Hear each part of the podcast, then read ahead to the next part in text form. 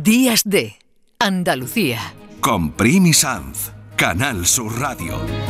El 15 de mayo se celebra el Día Europeo contra la Obesidad, aunque en realidad se celebran, los actos se organizan en torno al tercer fin de semana del mes de mayo.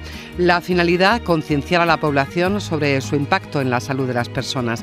Según la Oficina Europea de este organismo, la enfermedad ya alcanza niveles epidémicos. El continente, con cerca del 60% de los adultos y un tercio de los niños europeos, sufren sobrepeso u obesidad.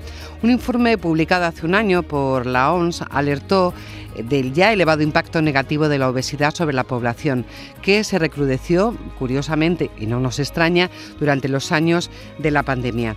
La obesidad es una enfermedad crónica prevalente en la infancia y en la adolescencia en España. Se estima que en nuestro país uno de cada tres niños presenta sobrepeso u obesidad. A pesar de todos los planes preventivos y el esfuerzo individual de los pediatras, parece que estas cifras no acaban de mejorar. Según los resultados preliminares del estudio Pasos 22, la prevalencia de la obesidad ha disminuido desde 2019 solo un punto porcentual. Con motivo del Día Europeo contra la Obesidad, eh, lo que ha hecho el Comité de Promoción de la Salud de la Asociación Español de Pediatría es advertir que la grasa corporal en las edades tempranas de la vida se asocia a hipercolesterolemia no me lo va a salir. Así que es decir, hay una, eh, un colesterol prevalente en los niños desde pequeños que le acompaña a lo largo de toda su vida. También hipertensión o diabetes tipo 2, patologías con grandes repercusiones para la salud a corto, medio y largo plazo.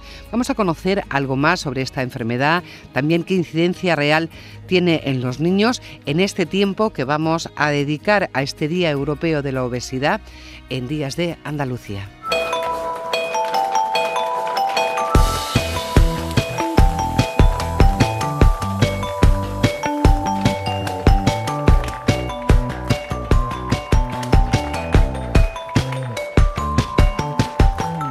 Vamos a conocer algo más sobre la obesidad, sobre el riesgo de contraer una enfermedad tan grave que ya se considera una pandemia en medio mundo, con Ana de Ollanda, que es coordinadora del área de obesidad de la Sociedad Española de Endocrinología y Nutrición. Muy buenos días, Ana. Bienvenida y gracias por atendernos. Hola, buenos días. ¿Qué tal? ¿Cómo están? Desde la endocrinología, ¿cómo ve esta realidad? Bueno, es que vemos que tenemos un problema gravísimo enfrente de que vamos a tener que afrontarlo porque se prevé que en el 2035 aproximadamente el 35% de la población en España tengan eh, obesidad y eso sí que es un problema muy grave que tenemos que estar preparados para afrontarlo. Hemos llegado a, un porcentaje, a unos números que son realmente, Ana, espeluznantes. Eh, intentamos cambiar unos hábitos que nos llevan a enfermedades colectivas como esta de la, de la obesidad por una acumulación de mala alimentación y de qué más.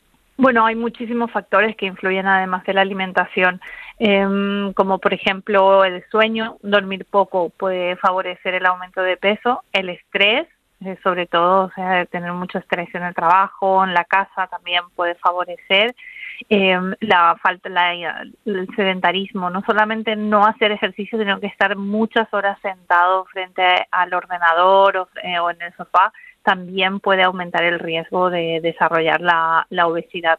Luego hay otros factores que no podemos controlar, como los factores genéticos, o sea, tener una susceptibilidad a este aumento de peso eh, hay cosas que están fuera de nuestro de nuestro control. Sí que es cierto que no podemos atribuir todo, todo, todo el, la culpa o no podemos decir que todo el problema de la obesidad sea solamente los hábitos eh, de, de, vida, sino que también hay, hay bastantes eh, otros factores que no son controlables. Desde el área de la obesidad de la Sociedad Española de Endocrinología, ustedes están coordinando una serie de acciones, porque ya estamos hablando de una epidemia, una de las epidemias de, del siglo XXI.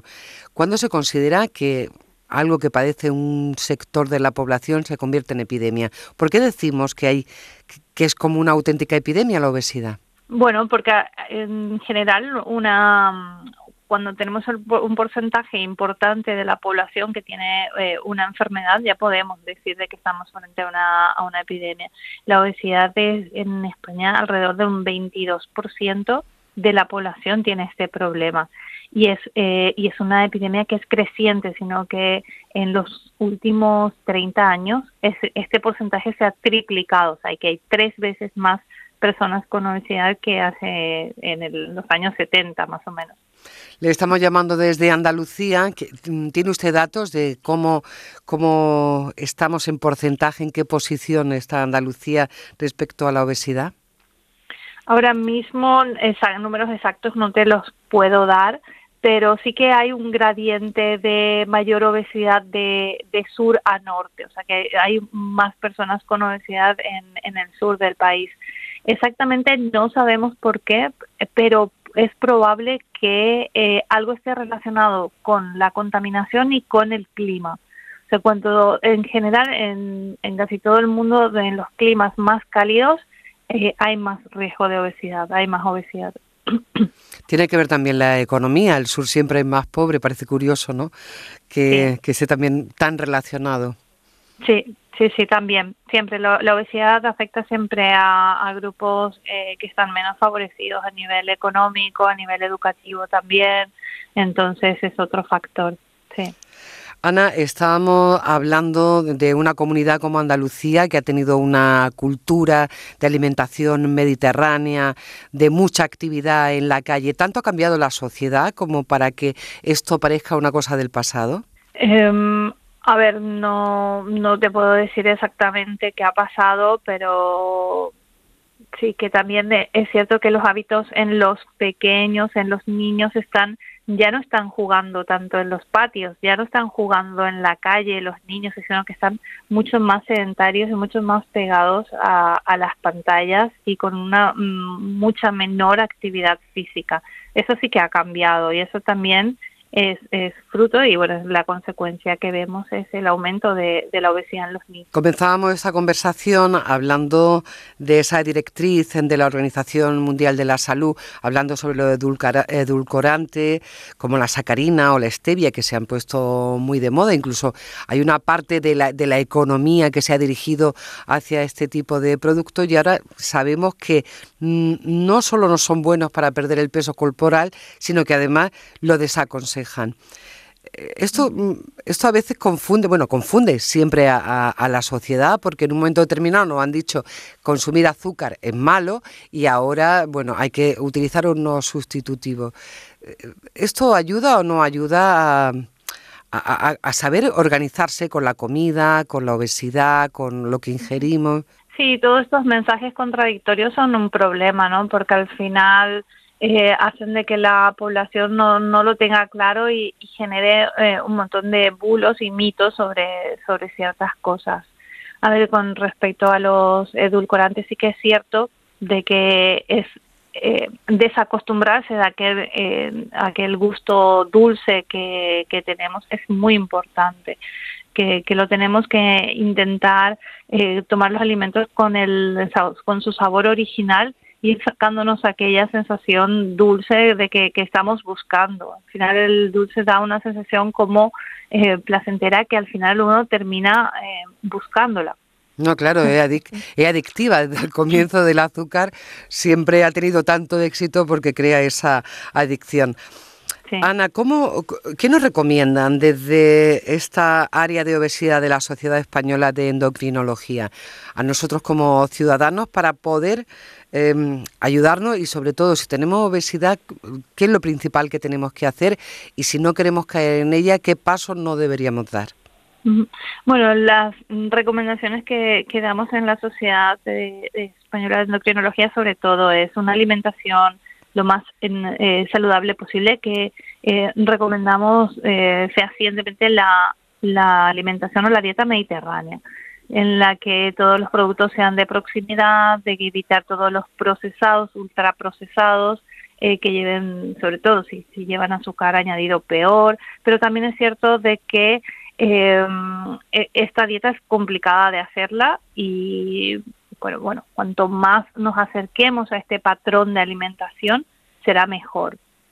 Es, esta es la recomendación más importante que, hacemos nosotros de, de alimentación saludable, productos de, cercanía, em, alimentación lo menos procesada posible, frutas, verduras, legumbres, eh, pescado y, y, hasta evitar realmente todo el tema de, de saber eh, interpretar una etiqueta eh, termina siendo poco necesario cuando la alimentación se basa básicamente en productos frescos que no tienen etiqueta. Claro, que no hay nada que leer. en la frutería pues no tienes etiquetas de las frutas, ¿no? Sino ya sabes eh, eh, cuáles son las buenas o que frutas son buenas, pero ya sabes que es bueno, ya está. Lavarlo bien. Y si ya tenemos obesidad, si ya padecemos esta enfermedad, tenemos que ponernos en manos de un endocrino, ¿qué actitud tenemos que tener?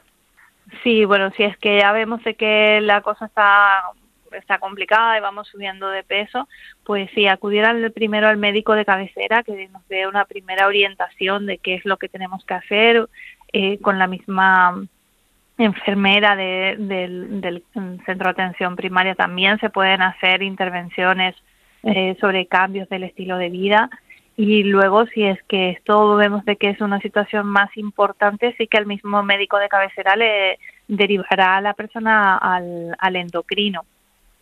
Pero sí ponernos en contacto con, con gente que sabe de esto con el profesional médico sanitario o dietista porque realmente entrar a internet a buscar la mejor dieta es que no es el camino. Al final termina mm, termina siendo un problema muy difícil de abordar de esta manera.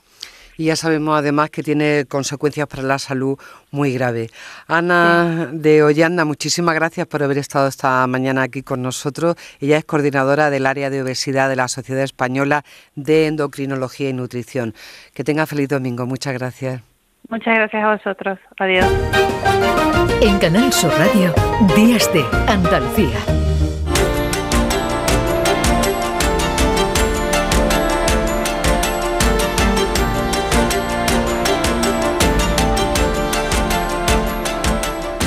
Continuamos hablando de obesidad. En esta semana se ha llamado mucho la atención sobre datos, sobre distintas realidades, alternativas de salud y también se ha hablado del futuro, del futuro de la sociedad, de los niños que son nuestro futuro y, han aparecido datos como el que registra que el 40% de los niños en España tiene obesidad o sobrepeso. Nos vamos a acercar con más detalle a estos datos y también a, a conocer cómo se está resolviendo o atajando este problema desde la pediatría con Teresa Cenarro, que es la vicepresidenta de la Asociación Española de Pediatría en Atención Primaria, es decir, el primer punto de atención de este tipo de irregularidades. Vamos a saludarla. Teresa, buenos días. Hola, buenos días. Bueno, estamos hablando que ustedes desde la atención primaria, desde la pediatría, ya están constatando según datos que ha ofrecido el Ministerio de Sanidad, que realmente hay muchos niños en España ya que tienen obesidad o sobrepeso. Efectivamente, el último estudio publicado por el Ministerio de Sanidad, que es el estudio Aladino del año 2019, eh, pues eh, la prevalencia de sobrepeso vio que estaba determinada en un 23,2% de los niños y la, obesidad en un 17,3%. Es un estudio que hizo en la franja de edad de 6 a 9 años, pero la podemos extrapolar a otras franjas de edad y bueno y además el dato de que un, un 4,2% eh, padecían obesidad eh, de la obesidad que detectaron pues eh, un 4,2% de esa obesidad era obesidad Teresa parece mentira que en tan poco tiempo histórico hayamos pasado a, esa sensación de que un niño delgado era la inmensa mayoría de los niños y que, la obsesión de nuestros mm, padres, madre, abuelo era darnos de comer y comer y ahora eh, esta realidad de muchos niños en España que tienen un problema grave de salud como es la obesidad. Eh, tiene un problema grave de salud que además va a afectar para toda su vida, porque un niño que crece con esa obesidad, pues en el futuro va a ser un adulto obeso y probablemente con muchos problemas de tensión arterial, de diabetes, de problemas de hipercolesterolemia, o sea que, que es que no solamente que en la actualidad, en el momento puntual de su infancia, sean obesos, sino que están marcando un poco su futuro, el camino de su futuro, con una falta de salud probablemente importante. ¿Es reversible eso que usted apunta en este momento? Pues es reversible si ponemos los, los medios para que esos niños obesos en la actualidad o con sobrepeso pues eh, empiecen a, tomar medidas y, y, no podamos revertir esta, esta situación. Es muy complicado, la obesidad tiene muchos determinantes, aparte de una mala alimentación hay muchos determinantes familiares, de, de muchas veces eh, los estudios lo que publican es que cuanto más bajo es el nivel económico más obesidad hay, o sea que hay familias que son muy vulnerables a padecer obesidad sus niños y en esas familias tenemos que andar nuestros esfuerzos.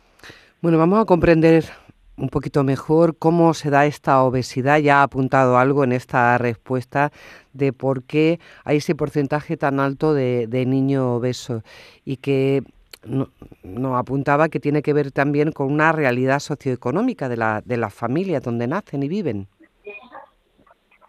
Pues sí, realmente la obesidad tiene muchos determinantes y no solamente es la alimentación, aunque indudablemente la alimentación es el determinante más importante. Eh, al final, el sobrepeso y la obesidad es un desbalance entre lo que se consume y lo que se gasta. Si consumimos más de lo que gastamos fisiológicamente, pues vamos a tener un, un balance positivo que se va a ir acumulando ahí calorías de más que consumimos y por lo tanto sobrepeso y obesidad. O sea que es muy importante una alimentación adecuada, es muy importante el ejercicio físico, hay factores genéticos que influyen en la obesidad y sobre todo influyen los factores eh, saludables, de hábitos saludables de, de las familias, pero muchas veces no les podemos culpar a las familias porque hoy en día hay familias vulnerables que la comida más sana es la comida más cara, esa es la realidad.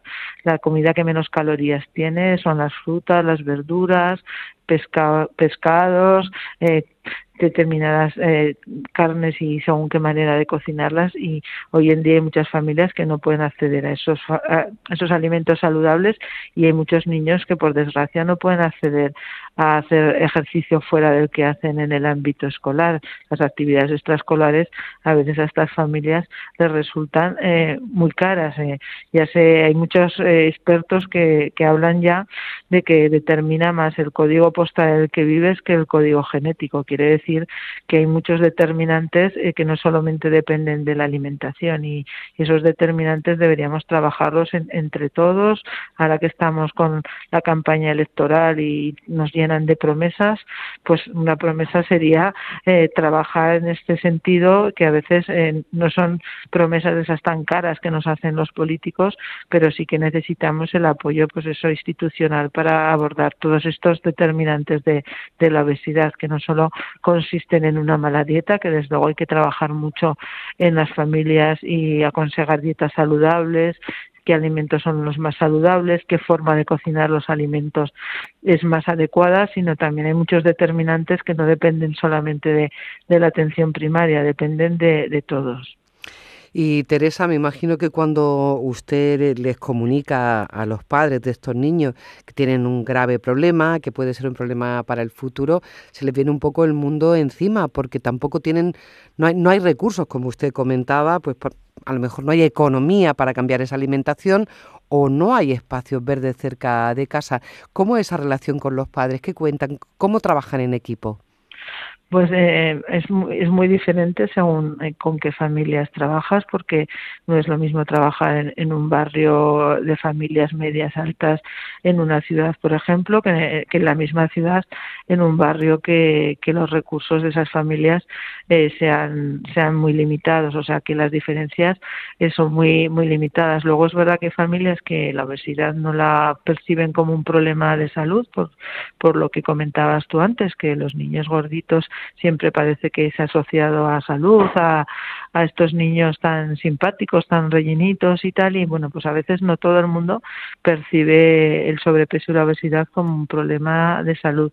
Y bueno, pues las familias eh, todos quieren tener hijos sanos, escuchan nuestras recomendaciones y hay familias que pueden llevarlas a cabo y hay familias pues que les es mucho más complicado seguir estas recomendaciones. Eso por eso sería muy importante pues políticas que a estos niños les dieran recursos para hacer deporte, se está hablando de los cheques para comida fresca y eso, pues desde luego hay familias que sí que pueden abordar de manera adecuada la obesidad y otras familias pues que les es muy muy complicado. Entonces, estos estudios, por desgracia, que cada vez son más numerosos de, de que la obesidad está muy relacionada también con la clase eh, social o con las posibilidades económicas, pues no debería ser así. Todos los niños deberían tener las mismas oportunidades de salud.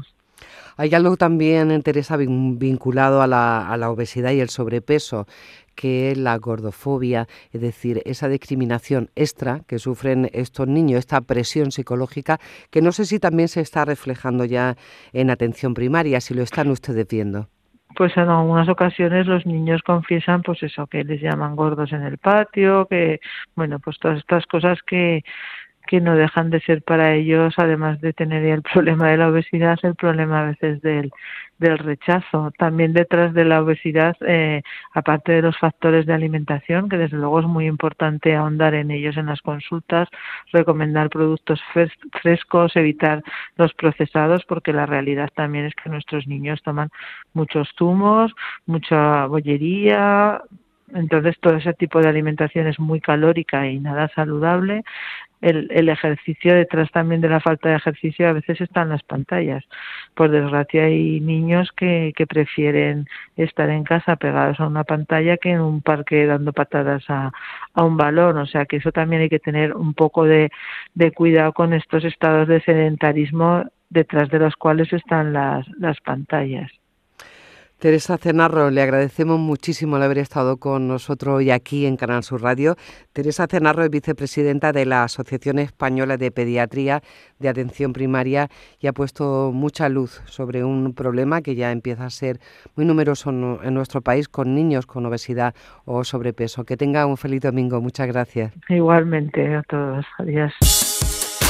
¿Quieres perder peso y obtener un vientre plano? La revolución en aparatos de gimnasia para realizar abdominales sin riesgos de lesiones. Siento cómo trabaja toda la zona abdominal. Para mí es todo un descubrimiento. Lo hablamos con Teresa Cenarro. Hay un elemento más que aparte de, la salud, muy importante, que es eh, algo que ya empieza incluso a, a, llamar la atención, tiene su propio día, la gordofobia. Resulta que el Día Mundial era el día, es el día 4 de marzo. Hay una respuesta social a todo lo que tiene que ver con las dietas, eh, la imagen de ser delgada o no. Se armó la gorda, va a ser el primer festival que tiene como objetivo derribar, lo dicen ellos, ella sobre todo, los gruesos muros de intolerancia que sostienen la imagen social que sufren las personas cuyo peso no se ajusta a los cánones. Va a haber música y también activistas, mujeres, ya digo que son sobre todo mujeres, las que están reivindicando que el estar gordo no significa directamente tener problemas de salud. Una de estas activistas, aparte de la escritora canaria Magdalena Piñeiro, que es autora del libro Diez gritos contra la gordofobia, hay activistas como Mara Jiménez, que a través de Instagram cuenta cosas como esta. Gente gorda haciendo cosas, dígame. Una chica gorda subió una foto comiendo no es una ensalada, verás. Vale, veo que la has puesto, así estás. La he ignorado. Claro que este es un clásico, está muy visto ya. Ya, que no te gusta que suba este contenido porque incita a otros a estar gordos. no veo que le digas lo mismo a tu amiga la Lore cuando los viernes os juntáis para comer pizza con Coca-Cola y un heladito de postre. Estáis delgadas y lo podéis permitir, claro, porque los cuerpos delgados no sufren ni de colesterol ni de diabetes, ¿verdad? Una minoría, claro, por supuesto. Mira, yo creo que sería mucho más constructivo el hecho de promover hábitos saludables en todos los tipos de cuerpo. Básicamente porque no está bien asumir la alimentación de una persona basándote en una foto y porque claro que la alimentación es importante para nuestra salud, pero hay otros factores que intervienen en ella. Metabolismo, genética, acceso a la salud de los alimentos, sí. Yo lo que me plantearía es, ¿realmente te importa la salud de las personas o solamente te molesta lo Bueno, Mara Jiménez, que desde las redes, en este caso, está haciendo su campaña o por lo menos intentando limitar este fenómeno llamado gordofobia. Y es que nuestro sistema premia la delgadez por encima de todo. Ser delgado te promete éxito, aceptación y estar más cerca de lo que es el ideal de belleza. Dentro de un momentito, porque vamos a hacer una parada para la publicidad, vamos a hablar con Javier Sánchez Perona, que es profesor de nutrición de la Universidad Pablo de Olavide, es además profesor del Instituto de la Grasa y seguro que nos va a ayudar a comprender muy bien los malos hábitos nutricionales y también qué significa la obesidad, cómo combatirla, cómo incorporar hábitos de salud en nuestra vida cotidiana. En Canal Sur Radio, Días de Andalucía.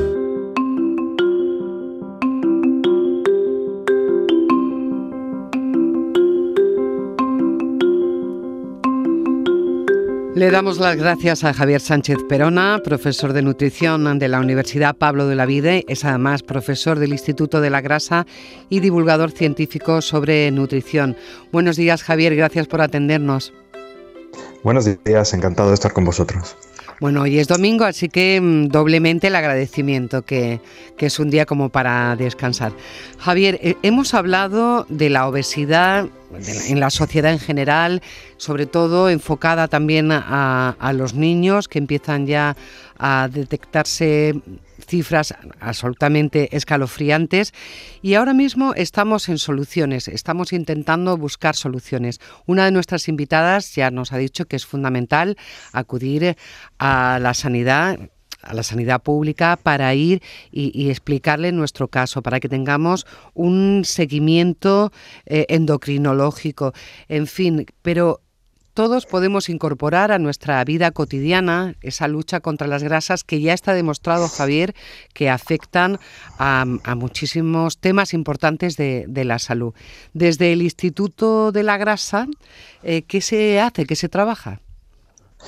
Pues eh, si, me, si, me, permites, quería aprovechar para hacer un comentario sobre la sanidad pública, porque como bien comentas, yo soy profesor de, educación nutricional en el grado de nutrición humana y dietética de la Universidad Pablo de Olavide y una reivindicación permanente de los dietistas nutricionistas, en particular en Andalucía, es que no existe esa figura, la del dietista nutricionista, en la sanidad pública andaluza.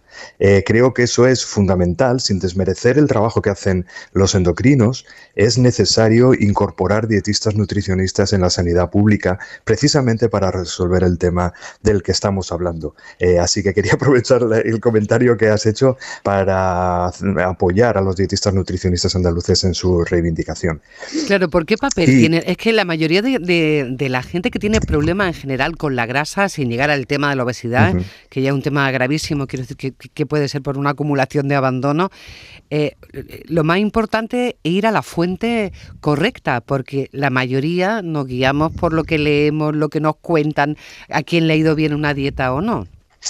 Claro, claro. Eh, mira, precisamente el otro día en redes sociales veía un comentario de un representante de una sociedad científica eh, española relacionada con la obesidad, que no voy a nombrar, que decía que, no es suficiente con eh, plantear eh, cambios en, en, los hábitos dietéticos y en la actividad física reducir el sedentarismo. Eh, y que es lo que se recomienda en el 95% de las ocasiones en las que una persona tiene obesidad y quiere cambiar su situación. Eh, a mí me llamaba la atención porque es precisamente eh, eso lo que hay que hacer, o sea, hay que ir realmente a las causas. Y, eh, hoy en día la, las causas de la obesidad en el 95% de los casos es precisamente una mala alimentación y un, eh, un, hábitos de vida sedentarios. Así que pues es ahí precisamente donde tenemos que incidir, precisamente en la alimentación y en la actividad física. Nos contaba eh, Teresa Cenarro de la Asociación Española de Pediatría que realmente uh -huh. hay una relación muy directa entre eh, la economía y la forma de alimentarnos. Ahora mismo es muchísimo más barato comprar productos elaborados a productos frescos del mercado. Y esto realmente uh -huh. marca mm, cualquier paso que se pueda dar, ¿no? Sí, sí, totalmente. Em, de todas maneras, em, tenemos que diferenciar los alimentos en función de su grado de procesamiento entre los que llamamos procesados, entre los cuales hay muchos que son saludables, la gran mayoría diría yo que son saludables, y los ultraprocesados, que la evidencia científica nos está diciendo últimamente que sí que pueden ser perjudiciales para la salud. Y es cierto, la mayoría de los alimentos ultraprocesados son eh, más baratos, son accesibles, son fáciles de consumir eh, y contribuyen en gran medida a la epidemia de obesidad que tenemos, efectivamente. Bueno, ¿qué es la grasa? ¿Qué problema? Eh, ¿Por qué esta sociedad contemporánea? Me está recordando a la película Wally, no sé si la ha visto Javier y ustedes, que era una película donde la población de la Tierra estaba dando vuelta en una nave espacial hasta que la Tierra se curara. Todos los personajes, o sea, todos los humanos que iban en esa nave eran obesos. Sí, sí, ahí se ve claro cuál es el problema del sedentarismo. Recuerdo una escena de la película que van eh, la gente montadas en unos cochecitos volantes por dentro de la, de la, nave y van hablando entre ellos a través de pantallas, pero sin moverse del cochecito. Y eso ejemplifica muy bien el, problema del sedentarismo. La grasa, mm, que es la pregunta que me hacías al principio, es, eh, uno de los componentes de, de los alimentos, pero también es uno de los componentes de nuestro organismo. Dentro de la grasa tenemos varios tipos. Tenemos los triglicéridos, que son las, grasas em, que se emplean para el almacenamiento de energía, y eso es importante, necesitamos almacenar energía, porque si no tendríamos que estar consumiendo alimentos mm, todo el tiempo. Eh, pero dentro de las grasas también tenemos otros componentes que son muy útiles para nuestro organismo. Tenemos los fosfolípidos, tenemos el colesterol, tenemos muchos más, y tienen funciones importantes como la síntesis de hormonas o permitir que nuestras eh, membranas plasmáticas sean fluidas y permitan el funcionamiento correcto de las células. Tienen muchísimas funciones. Eh, la grasa no tenemos que demonizarla, la grasa es necesaria. Eh, lo que sí que tenemos que tener un equilibrio entre los, todos los nutrientes que consumimos al cabo del día. Está claro que el moverse, el caminar, el hacer algo de ejercicio, eh, sobre todo los niños y luego también todos los demás, todos los mayores, es fundamental para tener ese equilibrio en, la grasa. Tenemos una cultura mediterránea que parece que estamos olvidando de un tema que ha salido mucho esta mañana, es decir, hasta ayer sabíamos comer, sabíamos organizarnos en la comida. ¿Qué ha pasado? qué tenemos que incorporar todos los días de forma natural? Lo, que ha pasado es eh, fundamentalmente eso, que se ha invadido los supermercados con alimentos que nos proporcionan poco desde el punto de vista nutricional, pero nos proporcionan mucho desde el punto de vista de la comodidad e incluso de, nuestras eh, apetencias. Son, alimentos muy atractivos.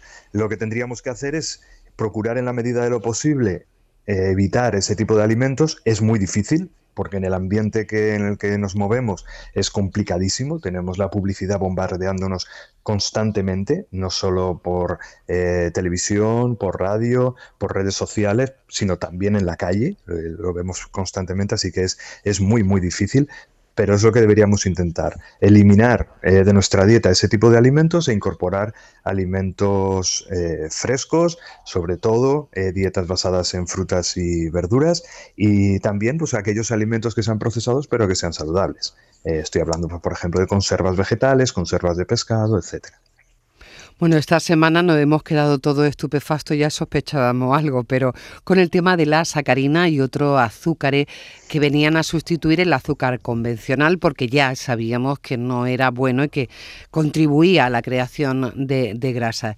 Eh, ¿Qué va a pasar con el tema del azúcar? Porque es que está absolutamente en casi todos los alimentos que compramos en un supermercado. Sí, efectivamente. El, azúcar llama la atención que es capaz uno de encontrárselo en los alimentos más peregrinos. hay, veces, ahora mismo no recuerdo ninguno de memoria, pero... la mayonesa, por ejemplo, tiene azúcar.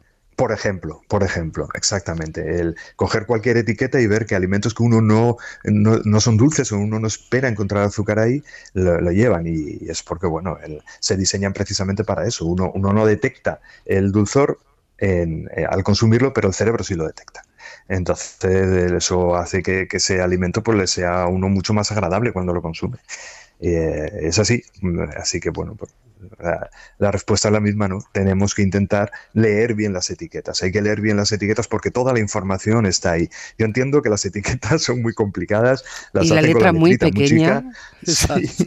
sí, es muy complicado, muy complicado realmente. Por eso hay, hay eh, iniciativas eh, para, cambiar eso. Eh, se está intentando poner etiquetas que sean más sencillas de entender, que estén en la parte frontal y no en la parte trasera del alimento y que le den al consumidor eh, información mucho más rápida y mucho más fácil de entender. Pero bueno, tiene también sus complicaciones. Javier, vamos a lo positivo. ¿Hay forma de salir de la obesidad? ¿A través de la alimentación y del ejercicio se puede salir de la obesidad?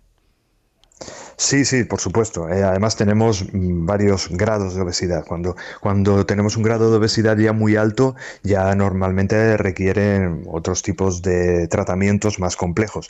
Pero si estamos en grados más bajos, sobrepeso o, o obesidad, pero de primer grado, eh, sí, claro que se puede. Eh, se puede. Para eso precisamente están los profesionales, que son los dietistas nutricionistas, y, bueno, y hay los profesionales de la actividad física que nos pueden ayudar a tener hábitos de, vida, hábitos de dieta y hábitos de, ejercicio mucho más saludables y efectivamente nos pueden ayudar. Si ya pasamos a, estadios de, obesidad más complejos, entonces sí tenemos, a lo mejor tenemos que recurrir a otros profesionales sanitarios. Ha sido un gusto tenerle aquí, Javier Sánchez Perona, que es profesor de nutrición de la Universidad Pablo de la Vida, además es profesor del Instituto de la Grasa y divulgador científico y se le nota, se le nota, Javier. Lo más importante, lo más importante, saber que hay solución, que a través de una buena alimentación y ejercicio se puede conseguir y sobre todo que tenemos que abandonar el mirar en cualquier sitio, ir directamente a los profesionales. También nos quedamos con esa reivindicación de Javier Sánchez Perona sobre que en la sanidad pública andaluza también estén los profesionales de la nutrición ante esta epidemia de la obesidad. Que tenga un feliz domingo, Javier. Muchísimas gracias por habernos atendido. Muchísimas gracias a vosotros. Feliz domingo también. Querría sujetarte las mañanas, hacer malabarismo con tu voz y con mi voz. Querría abrirte todas las ventanas pa' que nos diese la brisa del mar en el colchón. Querría festejar tus alegrías, sufrir tus melancolías y besarte en el corazón. Querría guardar esta melodía y escribir Días de Andalucía con Primi Sanz.